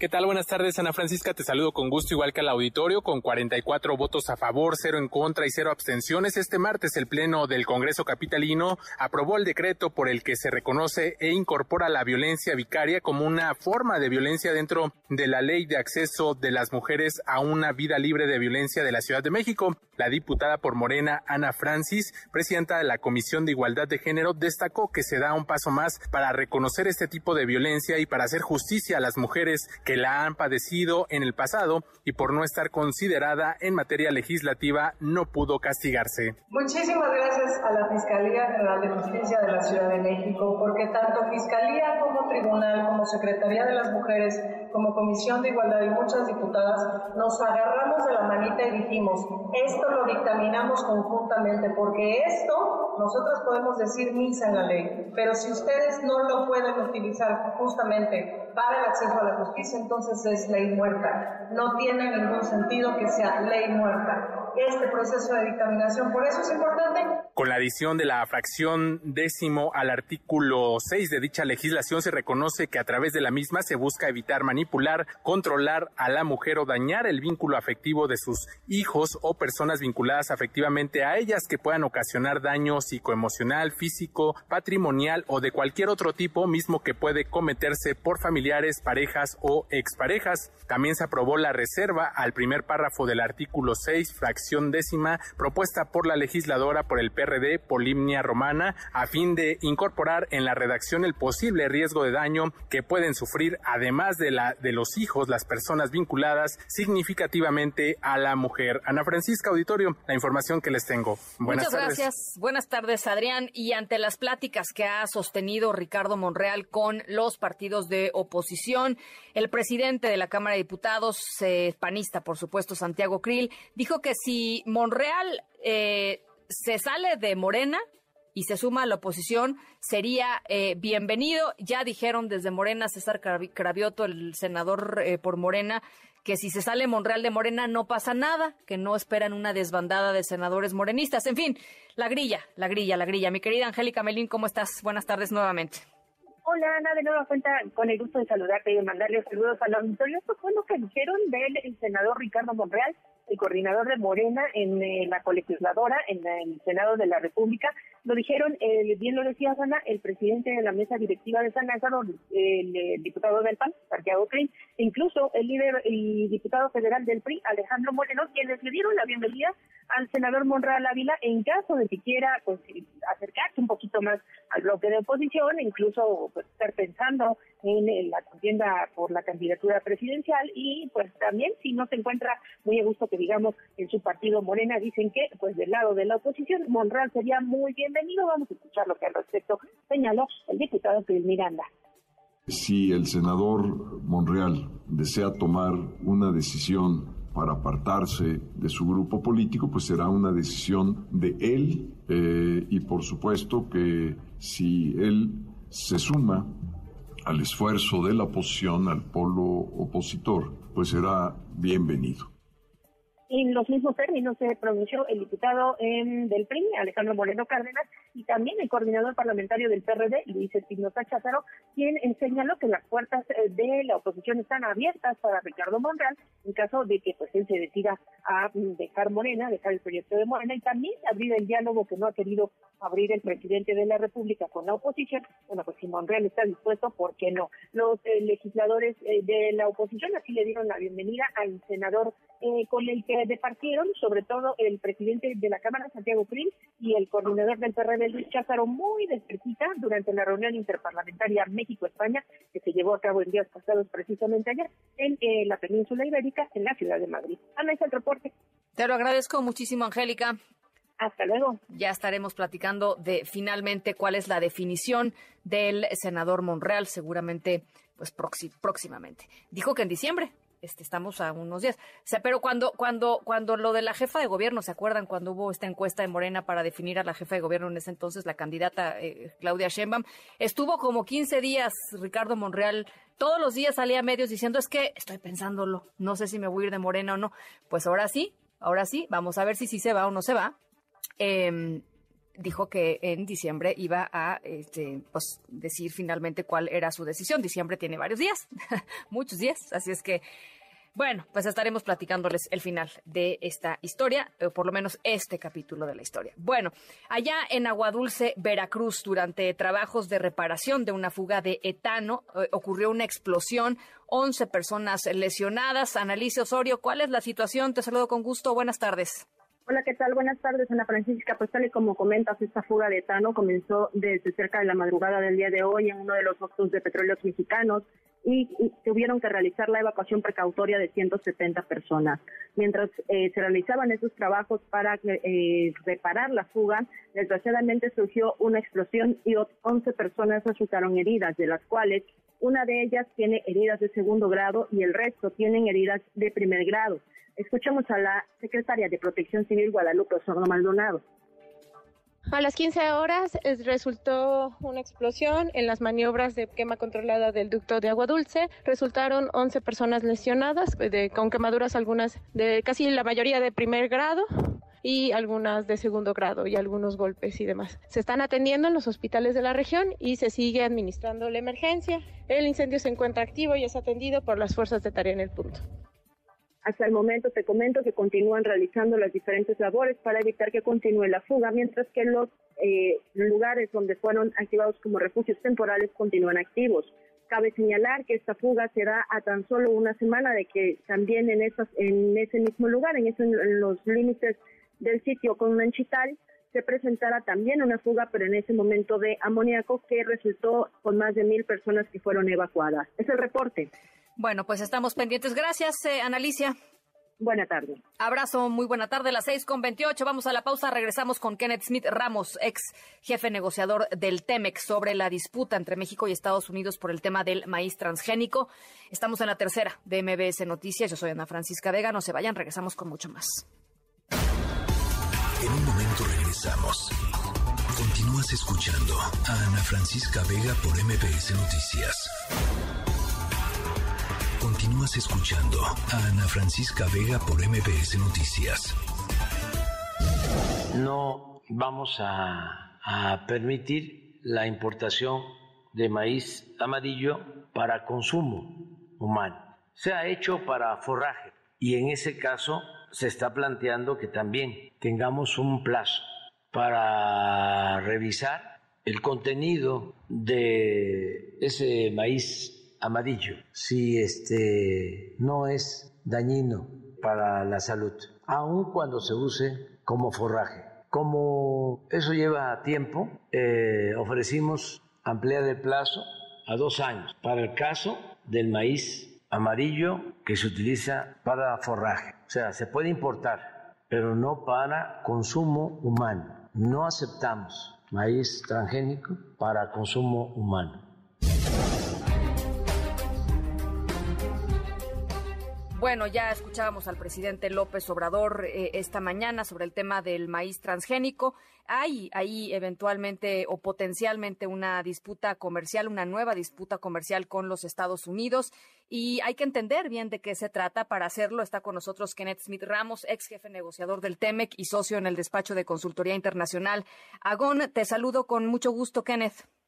Muy buenas tardes, Ana Francisca. Qué gusto estar contigo. A ver, pues, ¿por dónde crees que sea eh, eh, interesante entrarle a este tema y sobre todo entender si efectivamente hay un potencial eh, que podría tener repercusiones importantes para México? Sí, por supuesto. Mira, estamos ante una situación muy delicada porque México es uno de los principales importadores del mundo de maíz, principalmente maíz amarillo, y en su totalidad proviene de Estados Unidos. Este maíz que importamos de Estados Unidos desde hace ya varias décadas, eh, bajo el Telecán, libre de arancel, eh, es de origen genéticamente modificado. Pero a través de los mecanismos que tenemos en vigor en nuestra ley de bioseguridad de organismos genéticamente modificados, la Comisión Intersecretarial para los OGM, se cuida que todos los productos que ingresen a México estén autorizados, tengan trazabilidad, no tengan ningún impacto en materia ambiental y jamás se ha demostrado que tienen un impacto negativo en la salud. Pero por motivos ideológicos, hoy en día ciertas áreas del gobierno, la Secretaría de Salud, la Semarnat, el subsecretario de Agricultura, Víctor Suárez, han emprendido una campaña frontal en contra eh, de los productos genéticamente modificados por razones meramente ideológicas. Es decir, sin evidencia científica se han cancelado las autorizaciones de nuevos productos como soya, canola, maíz, eh, eh, transgénico, y hay ahora esta amenaza o estas declaraciones del subsecretario de Agricultura que México pretendería cerrarle el acceso a las exportaciones de maíz provenientes de Estados Unidos hacia México. Y eso puede causar un grave problema porque importamos, repito, casi 19 millones de toneladas eh, de maíz amarillo de Estados Unidos. En su gran mayoría se va al sector pecuario y el resto de alimentos procesados. Entonces, en un momento en el que tenemos una alta inflación en los precios de los alimentos de casi 15%, el tener una disputa comercial en la que estaríamos violando el TEMEC por negarle el acceso a las importaciones provenientes de Estados Unidos y además con este entorno de inseguridad alimentaria a nivel mundial, pues vamos, lo único que vamos a lograr es incrementar los precios de los alimentos de la canasta básica y afectar principalmente a los mexicanos que menores ingresos tienen. O sea, sí es un problema eh, muy importante el que tenemos enfrente. Ahora, eh, ¿cuáles, digamos, serían los, los siguientes eh, indicadores de que vamos por un camino o el otro?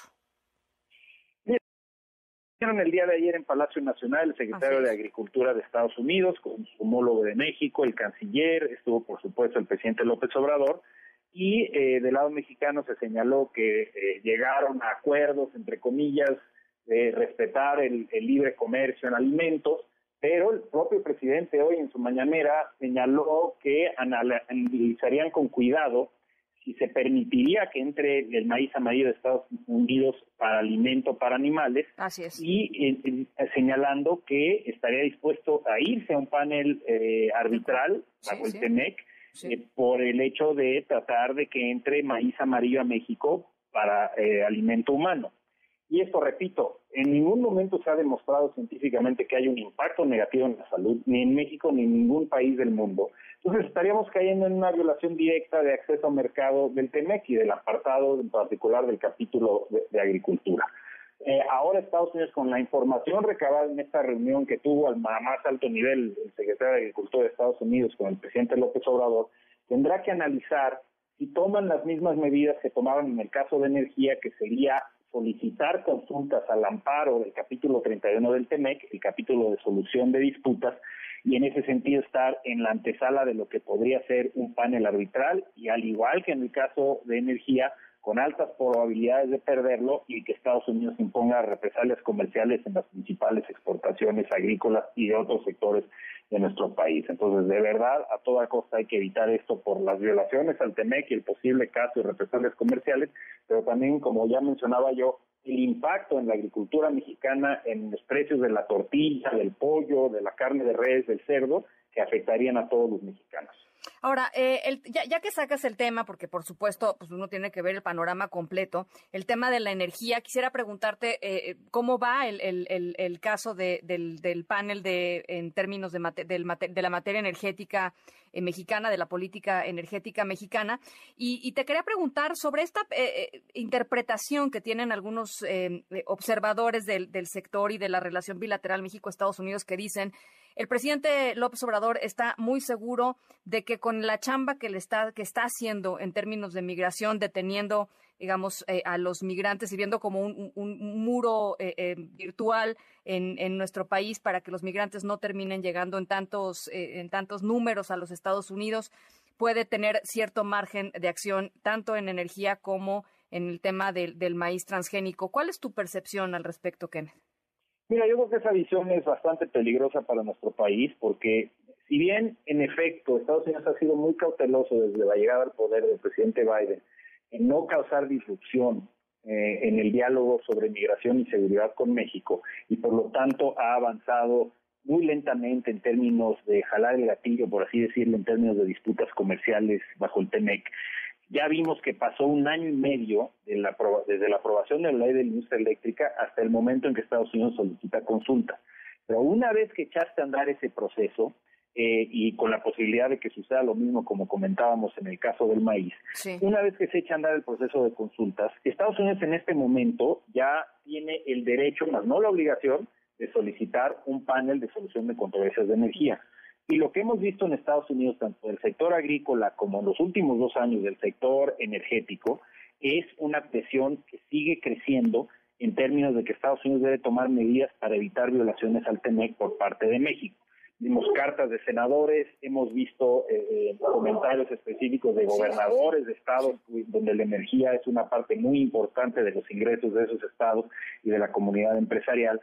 Entonces, yo creo que es inevitable a estas alturas una de dos o tratar de resolver la controversia por la vía de las consultas, que Estados Unidos estuvo dispuesto a extender las consultas y seguir el diálogo con México y tratar de evitar llegar al panel, o si esto no se da, pues próximamente, digo, puede darse en cualquier momento, pero a lo mejor por razones políticas Estados Unidos esperaría a solicitar el panel hasta después de la cumbre de líderes que anunció el presidente López Obrador para el 9 de enero de 2023.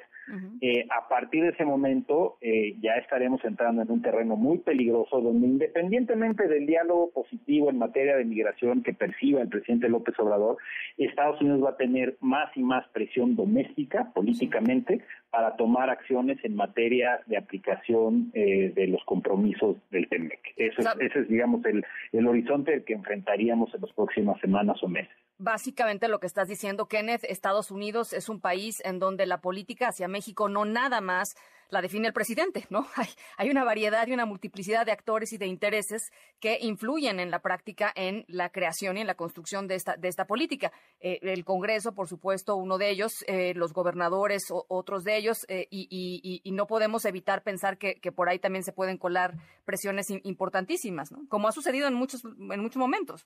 Por supuesto, y esta presión crece a raíz del hecho, si vemos los estudios que se han generado, por ejemplo, en materia de, de, de del sector de maíz en Estados Unidos, se habla de, pérdidas anuales más de 5 mil millones de dólares si se cancela a las exportaciones de maíz amarillo a México. Y en el sector energético, la representante comercial de Estados Unidos ha señalado que eh, la afectación por la política energética de México a las empresas de Estados Unidos puede ser superior a los 10 mil millones de dólares. Y esto lo dijo en abril. Es decir, ahora sí que el taxímetro sigue corriendo, es decir, las afectaciones siguen dándose mes con mes. Entonces podríamos estar frente a afectaciones en el sector energético de 20 mil millones de dólares. Y la carta de los senadores del estado de Iowa, uno de los principales productores y exportadores de, maíz de Estados Unidos, al presidente Biden, le señala que a lo largo de 10 años podría haber afectaciones de hasta 73 mil millones de dólares. Entonces son, son cifras enormes que en caso de una disputa comercial, pon tú que el panel determine que el daño es la mitad de lo que está argumentando Estados Unidos, de todas maneras sería 5, 10 hasta 15 veces más que la disputa más grande que tuvimos en toda la historia del, del Telecán. Entonces, no podemos darnos el lujo por las represalias comerciales que esto representaría, pero en el caso, eh, digamos, de la agricultura, sobre todo por el impacto terrible que tendría en eh, el abasto de alimentos en México y en el precio de productos como la tortilla. Si tú cierras maíz amarillo de Estados Unidos, vas a presionar hacia arriba los precios del maíz blanco, donde México es autosuficiente, pero este, donde está directamente ligado a los precios internacionales del maíz. Entonces, se calcula que podría tener un incremento de hasta 48% en el precio de la tortilla, a largo plazo 20% en los productos cárnicos, y pues no estamos eh, en una situación eh, doméstica con esta inflación de precios de alimentos donde nos podamos permitir esto. Bueno, pues ahí está el panorama. Eh, eh, me parecía importantísimo eh, tocarlo y, por supuesto, en las próximas semanas rumbo, efectivamente, como lo decías, Kenneth, a la cumbre trilateral aquí en la Ciudad de México, 9 y 10 de enero. estamos en comunicación. Te agradezco enormemente, Kenneth, como siempre. Muchísimas gracias, Ana Francisca. Estoy a tus órdenes. Un abrazo, Kenneth Smith Ramos, ex jefe negociador del TEMEC. En un momento regresamos. Continúas escuchando a Ana Francisca Vega por MBS Noticias.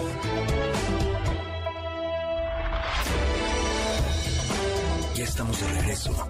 Ana Francisca Vega en MBS Noticias.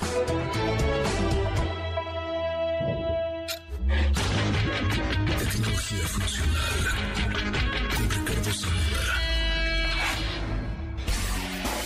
Zamora, ¿a poco ya estamos en ese momento del año en donde hablamos de lo mejor del año? Ya, ya, ya, 29 de noviembre, tú dirás. ¿Ya? Caray.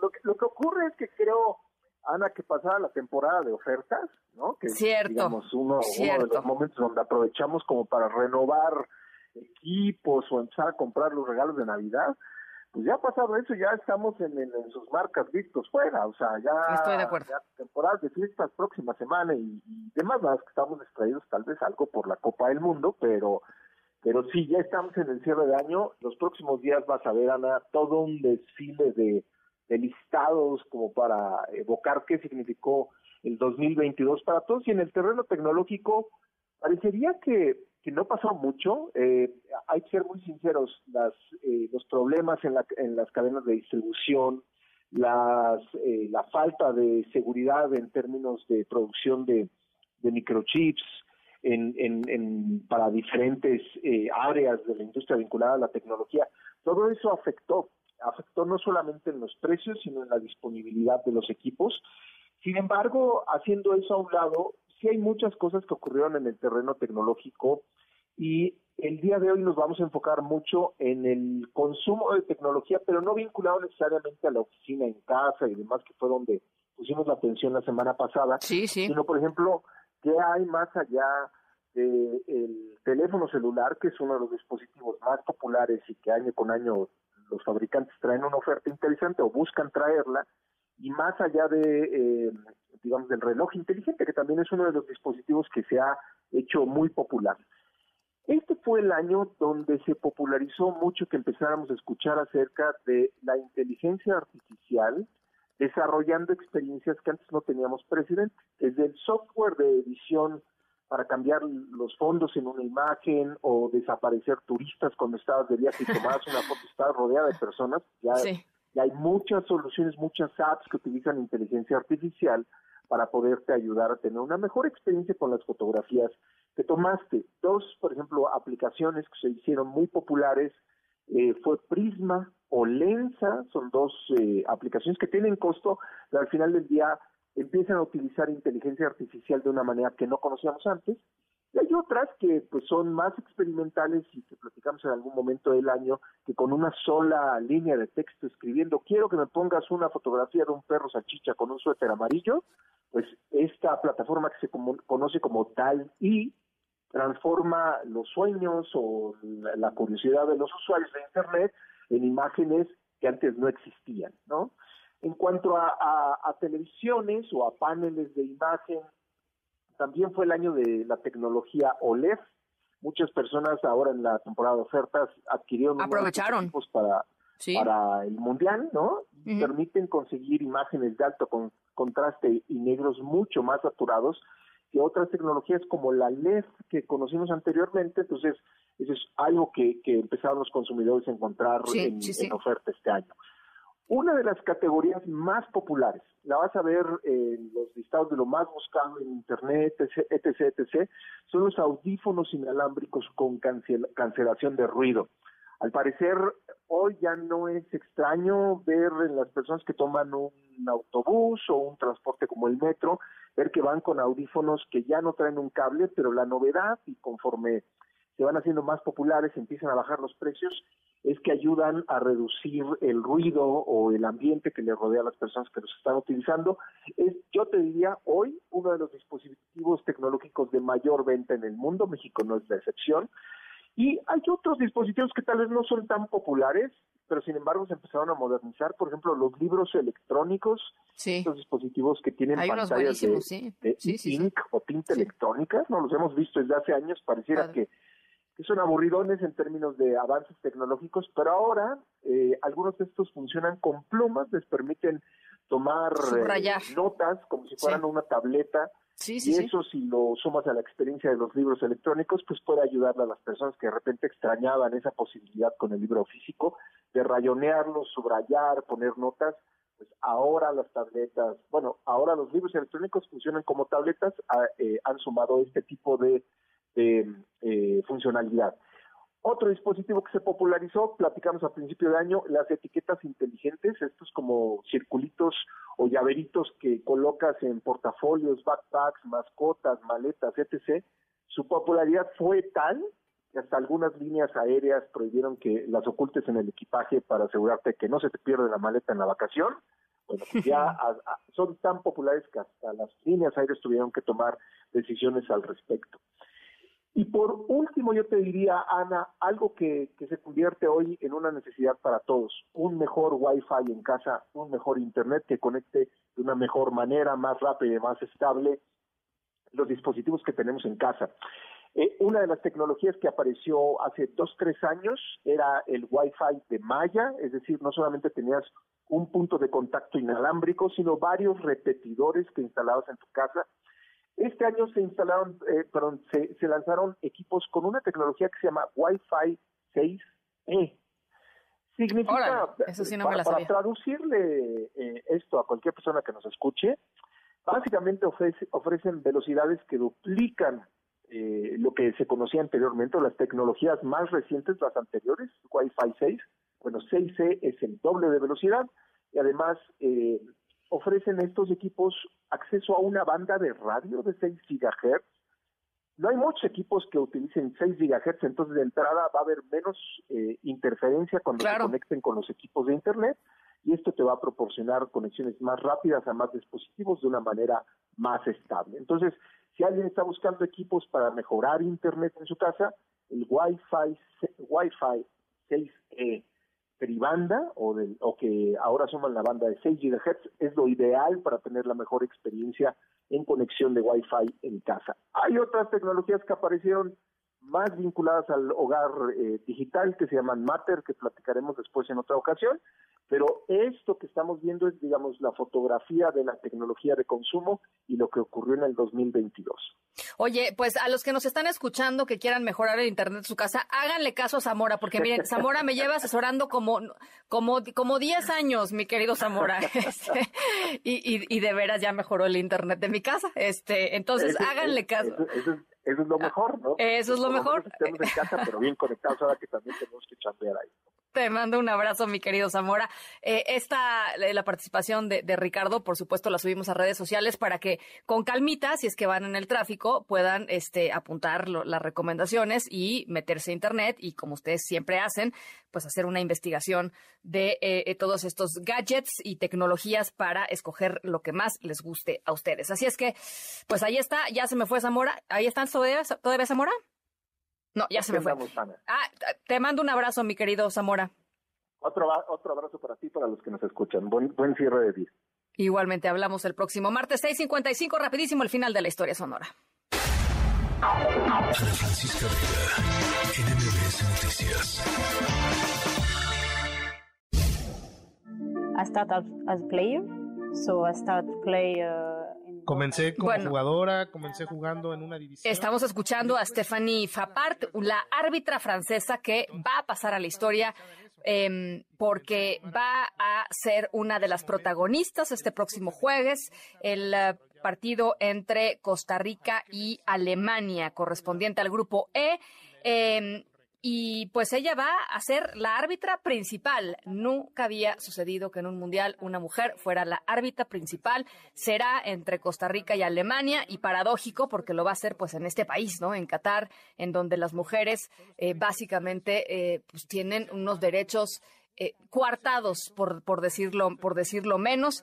este partido hay que seguirlo puntualmente porque además de Stephanie, también la mexicana Karen Díaz va a estar entre las abanderadas que estará eh, pues ahí en, en, el cuerpo arbitral, a pesar de las críticas que se ha llevado la FIFA y bien merecidas, me parece, por organizar este mundial en Qatar, pues la federación eh, incluyó a seis mujeres entre los 129 árbitros para la Copa Mundial y como les decía, eh, pues esta es la primer mujer árbitra central. Eh, y eso pues nos llena de gusto. Cómo no, el próximo jueves las estaremos viendo con mucho, con mucho gusto y que vengan muchas más porque no tendría por qué ser diferente, ¿no? Bueno, ahí está. Las seis con cincuenta y seis. Se nos acabó el tiempo. Gracias por eh, acompañarme a nombre de todo el equipo de esta tercera emisión. Yo soy Ana Francisca Vega y los dejo con Adrián Jiménez en sustitución de Pamela Cerdeira. Eh, cuídense mucho, pásenla muy bien y nos escuchamos mañana, 5 de la tarde en punto. MBS Radio presentó Ana Francisca Vega. Información para todos. MBS Noticias.